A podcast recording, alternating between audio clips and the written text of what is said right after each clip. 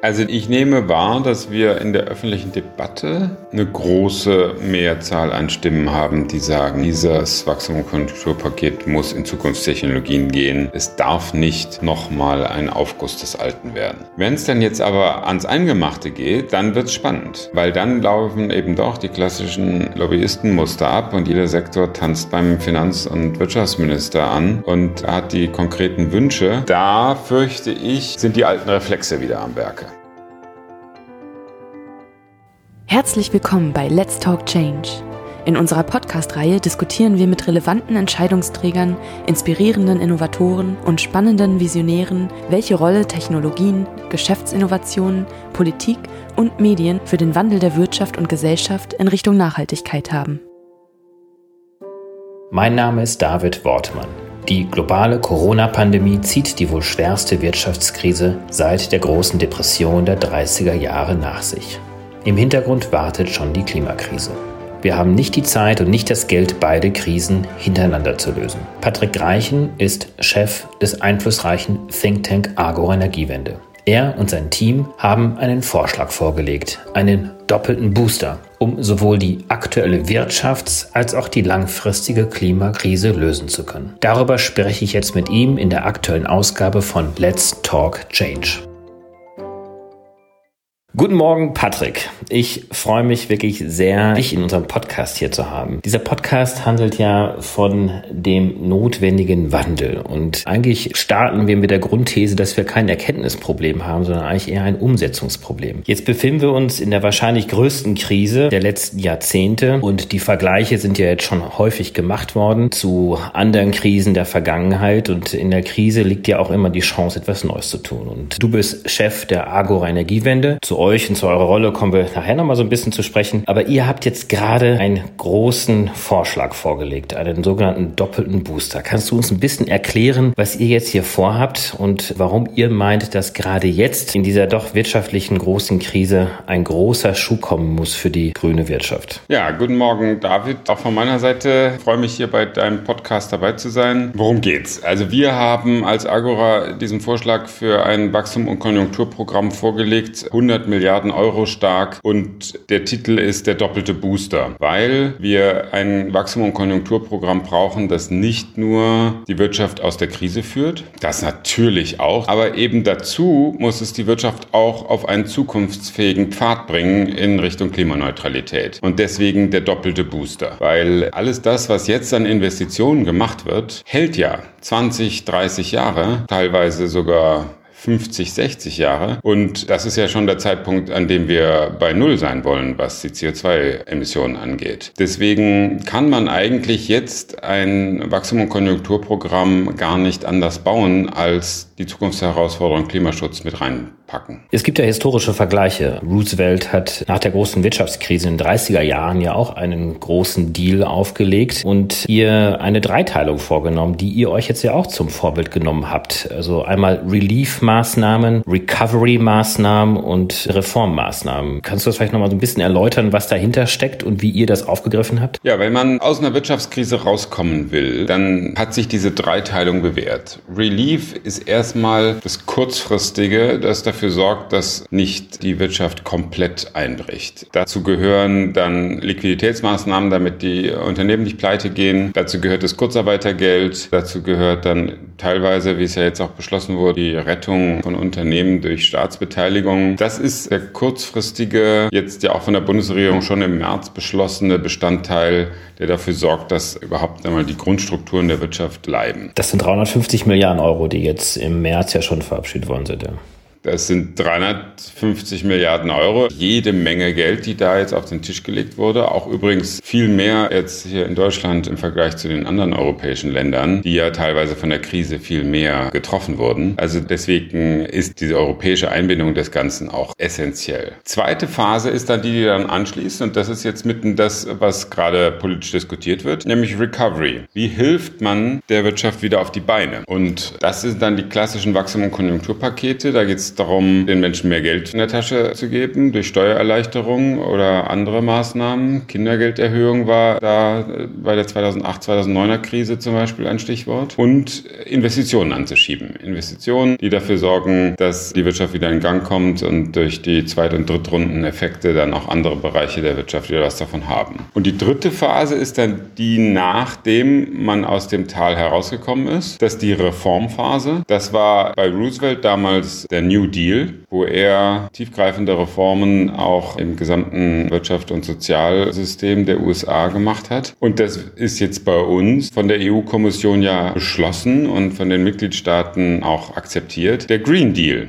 Der European Green Deal, das ist der Rahmen, wohin sich die Wirtschaft bis 2030 in Europa bewegen soll, nämlich Reformen in Richtung Klimaneutralität. Und das, was wir jetzt auf den Tisch gelegt haben, ist im Prinzip die mittlere Phase, Recovery aber im Lichte der anstehenden, der notwendigen Reformen. Das heißt, die beiden Phasen müssen Hand in Hand ineinander gehen und ineinander greifen. Und dann kann daraus, wie du es gesagt hast, auch tatsächlich eine Chance werden. Die Relief-Phase, also diese sehr kurzfristige Phase, dazu habt ihr jetzt keine Vorschläge vorgelegt, weil das ist letztendlich ja auch schon mehr oder weniger auch umgesetzt worden. Gibt es da dennoch Punkte, die ihr möglicherweise anders gesetzt hättet? Oder gibt es daran jetzt erstmal nichts daran auszusetzen und wir sollten uns jetzt wirklich jetzt auf diese Recovery-Phase konzentrieren? Na, das Kontroverseste an der Relief-Phase, das geht ja jetzt gerade auch durch die Presse, ist die Frage Rettung von Lufthansa beispielsweise. Wie viel mehr Euro zahlt der Staat und was kriegt er dafür? Und nicht nur, was kriegt er dafür als Anteil, sondern natürlich auch, was kriegen wir dafür als ökologische Gegenleistung. Die Franzosen haben gesagt, es muss auch eine ökologische Gegenleistung geben. Inlandsflüge werden dann auf den Routen, auf denen auch die französische Bahn fährt, gestrichen. Und Air France muss einen bestimmten Anteil von CO2-freien Kraftstoffen bis 2025 in seine Flugzeuge tanken. Sowas ähnliches wäre natürlich auch in Deutschland möglich gewesen. Diskutiert aber im Moment keiner. Woran liegt das denn? Du bist ja ein langjähriger Politikakteur, du verstehst die Mechanismen der Politik. Woran liegt es, dass genau jetzt auch in dieser Relief-Phase diese Chance nicht ergriffen worden ist oder nicht diskutiert wird? Ähnlich ist es ja auch in die Automobilindustrie der Fall. Ja, also ich meine, die klassischen Wirtschafts- und Finanzpolitiker haben mit Klimaschutz in der Regel nichts am Hut. Das heißt, das ist für die kein naheliegender Gedanke, dass man da irgendeine Form von Kautelen dran macht oder gar sogar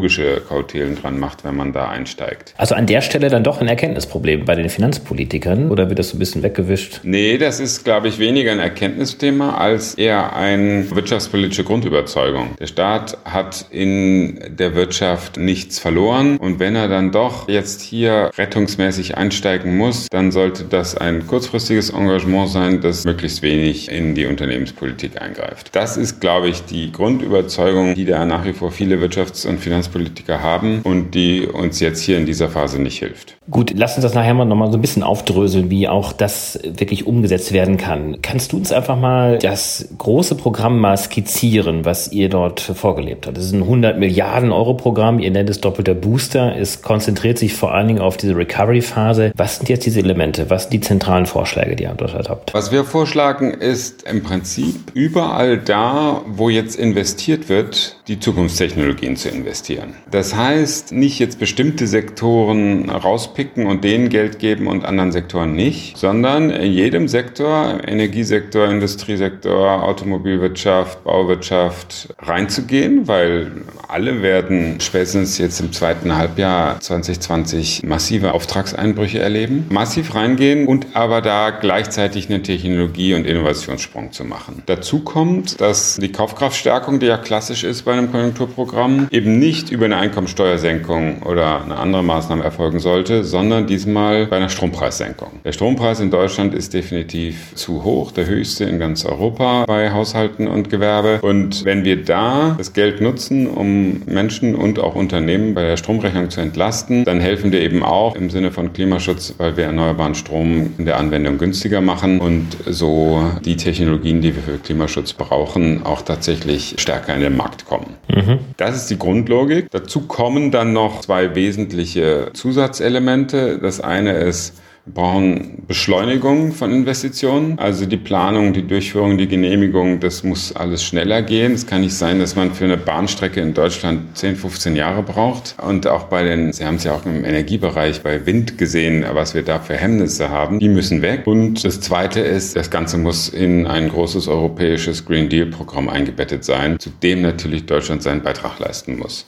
Die Diskussion geht ja auch gerade mit großen Schritten voran. Merkel und Macron haben da ihren Vorschlag auf den Tisch gelegt. Die Kommission wird jetzt nächste Woche folgen. Das sind dann die Elemente, die ineinander greifen müssen. Und der deutsche Beitrag wären dann eben 100 Milliarden Euro Konjunkturprogramm mit Investitionen, wovon dann wir 20 Milliarden Euro auch vorgesehen hatten als deutscher Beitrag für das EU-Programm. Mhm. Also auffällig in dem Programm, ich habe mir das natürlich auch nochmal genauer angeschaut, kann auch jedem Hörer empfehlen, sich das einfach mal runterzuladen auf der Agora Energie energiewende.de Homepage. Auffällig ist hier, dass insbesondere im Bereich der Energiewirtschaft ein relativ geringer Anteil von Investitionen vorgeschlagen wird, mit drei Milliarden von 100 Milliarden. Ja, also das täuscht insofern, als dass es das Geld ist, das aus dem Haushalt kommen soll. Wir haben in der Energiewirtschaft mit dem EEG ja ein Investitionsinstrument. Das muss nur entfesselt werden. Das heißt, während ich jetzt bei der Bauwirtschaft oder im Automobilsektor durchaus gedacht habe, okay, hier können wir mit Haushaltsmitteln nochmal Dinge hebeln, entwickeln, ist es in der Energiewirtschaft im Grunde ein anderes Thema. Da müssen wir all das, was im EEG gerade verhindert, dass Wind- und Solaranlagen massiv gebaut werden, wegräumen. Und dann brauchen wir keine zusätzlichen Haushaltsmittel aus dem Bundeshaushalt. Das wäre eher dann eben der Vorschlag, um die EEG-Umlage zu senken. Aber Investitionsmittel brauchen wir da nicht aus den Steuergeldern. Also das ist ein 100 Milliarden Euro Programm, ein Vorschlag, der letztendlich aus dem Haushalt finanziert werden soll. Wie soll das denn finanziert werden? Soll es über Steuererhöhungen finanziert werden? Was sind da eure Vorschläge oder Überlegungen? Na, wenn du ein Konjunkturprogramm machen willst, das aus der Krise rausführt, dann muss das frisches Geld sein. Und es muss auch kreditfinanziertes Geld sein, weil sonst ist es ja kein zusätzliches Geld, das in die Wirtschaft fließt und damit Dinge ankurbelt. Die Steuererhöhungen oder hinterher sozusagen das wieder refinanzieren, das kommt nach der Krise. Das kommt in dem Sinne, dass dann die Wirtschaft wieder anspringt, die Steuereinnahmen von alleine wiederkommen. Und das wäre jetzt zum Beispiel der Vorschlag beim Thema EEG-Umlage, man dann den CO2-Preis anhebt und so die niedrigere EEG-Umlage dauerhaft finanziert. Ja? Aber das könnte man ja jetzt schon vorschlagen, oder? Ja, das ist dann der Übergang in die Reformphase. Das haben wir auch so geschrieben, dass dann, wenn wir, also unser Vorschlag beim Strompreis lautet ja 5 Cent EEG-Umlage runter. Das würde endlich mal tatsächlich auch das Signal geben, Strompreise sinken. Für Haushalte wären das dann ein Fünftel des Strompreises, für Gewerbe etwa sogar ein Viertel. Und das kostet natürlich. Das sind dann pro Jahr 12, 13 Milliarden Euro. Das muss refinanziert werden und das kann dann ab 20 2022, 2023 dadurch geschehen, dass man den CO2-Preis, der auf Benzin, Diesel, Erdgas und Heizöl erhoben wird, dann eben weiter erhöht. Und das ist genau der Gedanke, dass wir ein Recovery-Programm machen, das erstmal frisches Geld reingibt und dann aber in der anschließenden Reformphase die Dinge wieder so zusammensetzt, dass die grundlegenden Strukturreformen, die notwendig sind, wie eine CO2-Bepreisung, gestärkt werden. Bevor wir jetzt zur Reformphase kommen, habt ihr ungefähr mal ausrechnen können, wie viel denn an privaten Investitionen durch so einen 100 Milliarden staatlichen Booster ausgelöst werden würden? Das kann man, glaube ich, so einfach nicht sagen. Aber klassisch ist, dass solche ähm, staatlichen Zuschüsse sind so in der Kategorie in der Regel von ein Drittel der Investitionskosten insgesamt, manchmal vielleicht sogar bis zur Hälfte. Das heißt, da muss man auf jeden Fall das zwei- bis dreifache obendrauf packen als das, was noch an privaten Geldern mobilisiert wird. Und dann hat man die Gesamtinvestitionssumme. Also reden wir von drei bis 400 Milliarden Euro. Das wäre wirklich ein großer Boost, der passieren würde. Das ist sozusagen jetzt diese Recovery-Phase. Und wahrscheinlich ist es auch schwer genau zu bemessen, wie lange die dauern würde. Aber letztendlich greift das ja dann in die von dir schon angesprochene Reformphase. Wie definierst du diese Reformphase? Europa spielt da ja eine große Rolle. Europa ist ja gerade dabei, das ist ja die parallele Diskussion, die wir führen, dass wir das 2030 Klimaschutzziel erhöhen müssen. Anders können wir die Pariser Ziele vom Klimaschutzabkommen von Paris nicht einhalten. Das heißt, um auf deutlich unter zwei Grad Erderhitzung zu kommen, müssen wir in Deutschland, in Europa mehr tun und insbesondere den Schritt bis 2030 deutlich erhöhen. Da ist man mit mittendrin in der anschließenden Reformphase, weil es natürlich heißen wird, dass wir nochmal beim Emissionshandel eine Reform bekommen werden, indem das Cap dort abgesenkt wird. Weil es natürlich heißen wird, dass man noch mehr Erneuerbare bauen wird. Wir reden dann eben nicht nur von 65 Prozent erneuerbarem Stromsektor in Deutschland, sondern von 65 Prozent erneuerbarem Stromsektor von ganz Europa. Das war bisher nicht drin in den Szenarien bis 2030. Wir reden davon, dass man bei den CO2-Pkw-Grenzwerten nochmal nachschärft und so die Elektromobilität jetzt endgültig zum Durchbruch kommt. Wir reden davon, dass wir tatsächlich von Brüssel das Stichwort kommt Renovation Wave, dass es jetzt bei der Gebäudesanierung endlich mal losgeht. Und unser Vorschlag ist da, dass wir da jetzt den Sprung in Richtung industrielle Gebäudesanierung hinbekommen. Denn ja, es ist richtig, dass man bisher nur ein Prozent Gebäudesanierung pro Jahr hingekriegt hat, was aber natürlich auch daran liegt, dass wir de facto das ausschließlich mit einer sehr geringen Handwerkerschaft machen und bisher da überhaupt keine industriellen Strukturen haben. Das gibt es jetzt aus Holland unter dem Stichwort Energiesprung als neues Konzept. Das müsste man jetzt großflächig ausrollen. Und wir reden davon, dass die energieintensive Industrie jetzt auch in Richtung Dekarbonisierung wandert. Die CO2-freie Stahlfabrik ist jetzt kein vages Konzept mehr, sondern ist mit Direktreduktionsanlagen in den nächsten drei, vier Jahren auch tatsächlich umsetzbar. Wasserstoff spielt da eine große Rolle?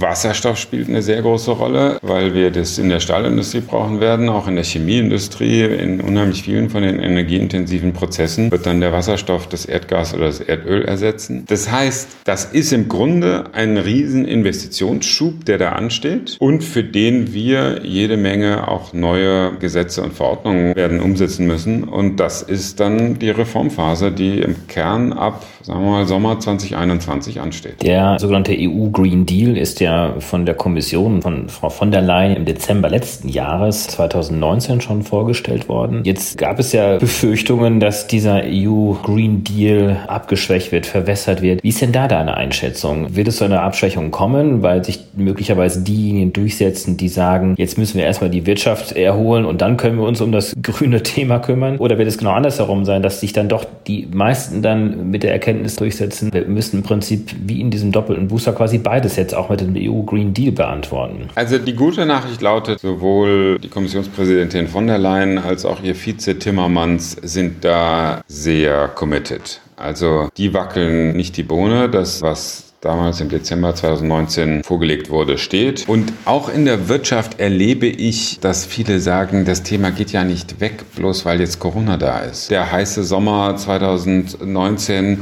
wird vermutlich jetzt schon wieder von einem Dürrejahr 2020 gefolgt werden. Das heißt, es wäre absolut naiv zu denken, man könnte jetzt das Thema vergessen. Das ist ja ein physikalisches Phänomen, das holt einen mit großer Wucht dann nächstes und übernächstes Jahr ein. Deswegen gibt es natürlich Stimmen, und jetzt hat ja zum Beispiel auch der BDI sich dagegen ausgesprochen, das EU-Klimaziel 2030 zu erhöhen. Also die gibt es, aber das ist jetzt überhaupt nicht mehr die große Stimme der Wirtschaft, die da marschiert. Insofern ich bin zuversichtlich, dass wir beim Wachstum- und Konjunkturpaket von Europa, aber auch in Deutschland Klimaschutz als großen Schwerpunkt haben werden. Da wird es auch andere Schwerpunkte geben, wie Digitalisierung und Gesundheitswirtschaft.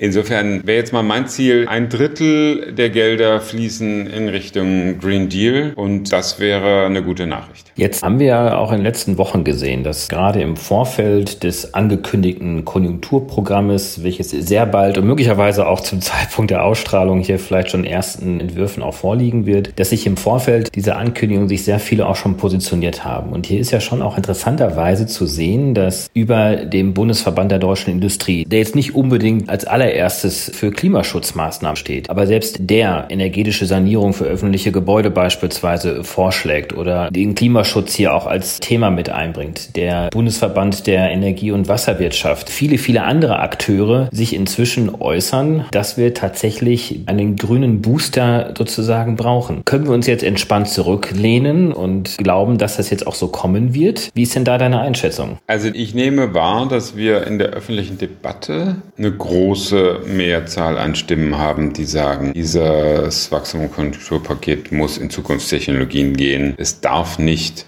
nochmal ein Aufguss des Alten werden. Wenn es dann jetzt aber ans Eingemachte geht, dann wird es spannend, weil dann laufen eben doch die klassischen Lobbyistenmuster ab und jeder Sektor tanzt beim Finanz- und Wirtschaftsminister an und hat die konkreten Wünsche. Da fürchte ich, sind die alten Reflexe wieder am Werke. Das sieht man ja ganz klassisch bei der Kaufprämie für Autos, die dann so ein Aufguss dieser 2008, 2009er Abwrackprämie ist. Also so ein bisschen Geschichte wiederholt sich nicht und wenn doch, dann als Farce. So ein bisschen ist das jetzt hier auch. Eigentlich braucht die keiner und eigentlich hilft die auch keinem, wie 2009 Auswertungen ja gezeigt haben. Und sie hat überhaupt keinen Umwelteffekt gebracht. Aber es ist so ein bisschen der alte Reflex, der da wieder zuckt. Aber warum kommt dieser alte Reflex? Also, dass jetzt die Automobilindustrie oder dass bestimmte, ich sag jetzt mal Altindustrien versuchen, ihr Geschäft zu retten, eine Konjunkturhilfe auch zu bekommen. Das ist sicherlich verständlich aus der jeweiligen Perspektive heraus. Aber warum würde jetzt nicht der politische Entscheider im Finanzministerium, im Wirtschaftsministerium, im Kanzleramt jetzt dann doch mit dem Eindruck dieser Corona-Krise und mit dem Eindruck, dass vieles doch machbar ist, auch mit der Gesellschaft auch umsetzen zu können, warum sollten diese alten Reflexe jetzt wieder hochkommen? Naja, weil es um Arbeitsplätze geht. Aber du hast ja gerade darauf hingewiesen, was ja auch richtig ist, das sind ja die Argumente, die genutzt werden, aber das sind ja Strohfeuereffekte. Das sind ja dann kurzfristige Arbeitsplatzeffekte. Kurzfristig werden möglicherweise noch ein, zwei Jahre Arbeitsplätze im Verbrennermotor gehalten.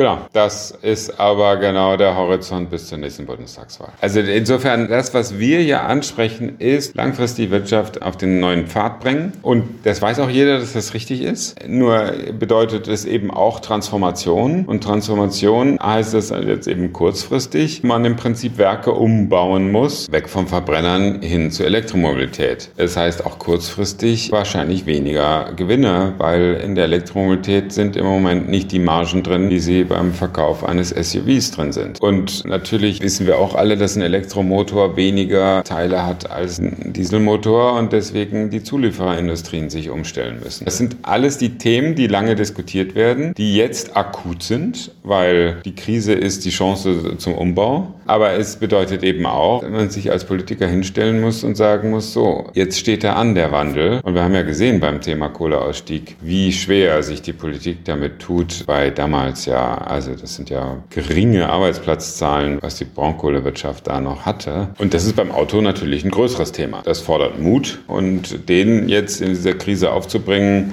das haben eben nicht viele. Du warst ja auch Teil der Kohlekommission und der Kohleausstieg war ja auch lange angekündigt. Also ich war nicht direkt selbst Mitglied in der Kohlekommission, aber wir waren darüber, dass meine ehemalige Stellvertreterin Barbara Pretorius, ja auch immer noch Senior Advisor bei uns ist, war Kommissionsvorsitzende. Insofern waren wir involviert, ja. Danke für die Korrektur. Aber was ich sagen wollte, ist, dass der Kohleausstieg ja letztendlich ein länger angekündigter Ausstieg war, ist sehr viel Zeit ins Land gezogen. Die Truppen konnten sich sozusagen formieren. Die Lobbyisten konnten sich in Stellung bringen. Das heißt, da wurde sozusagen viel gerungen und gerangelt. Jetzt sind wir in dieser Corona-Krise letztendlich ja überrascht worden. Und wofür die Kanzlerin zumindest ja auch bekannt war, nach Fukushima, dass nach diesem sehr überraschenden Reaktorunfall in Japan dann doch sehr schnell dann auch dieser Atomausstieg in Deutschland beschlossen worden ist oder der zweite Atomausstieg, wenn man korrekterweise sagen muss. Jetzt sind wir letztendlich ja genauso in so einer Überraschungszeit. Das heißt, letztendlich könnten die politischen Akteure ja genau das jetzt ausnutzen und sagen, wir konnten nicht anders, wir müssen jetzt umbauen, wenn wir jetzt von der These ausgehen, dass kein Erkenntnisproblem da ist. Ja? Also was wir ja sehen, ist mit Merkels Vorschlag, was eben diese 500 Milliarden Programm in Europa angeht, wo ja die EU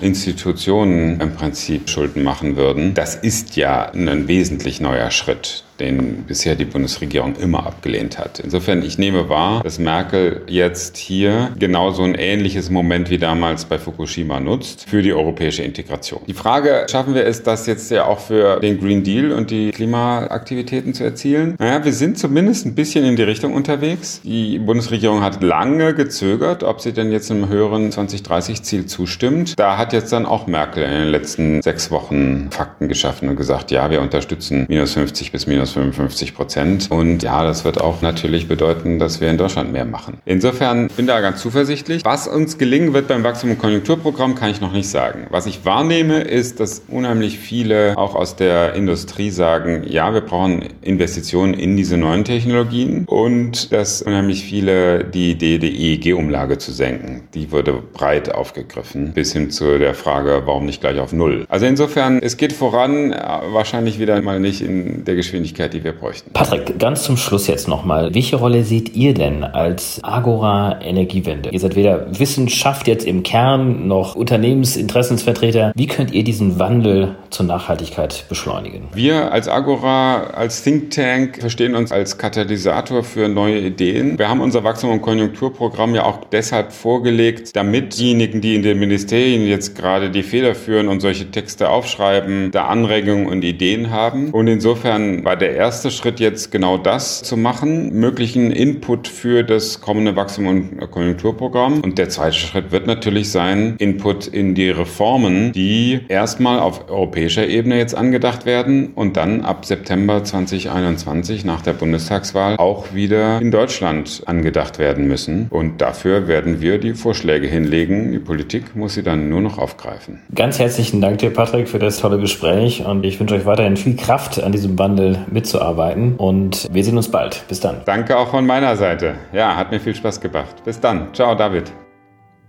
Herzlichen Dank fürs Einschalten. Wir hoffen, dass Sie beim nächsten Mal bei Let's Talk Change wieder dabei sind. Dieser Podcast wird realisiert durch DWR ECO, einer internationalen Cleantech-Beratung für Kommunikation, Politikberatung und Geschäftsstrategien.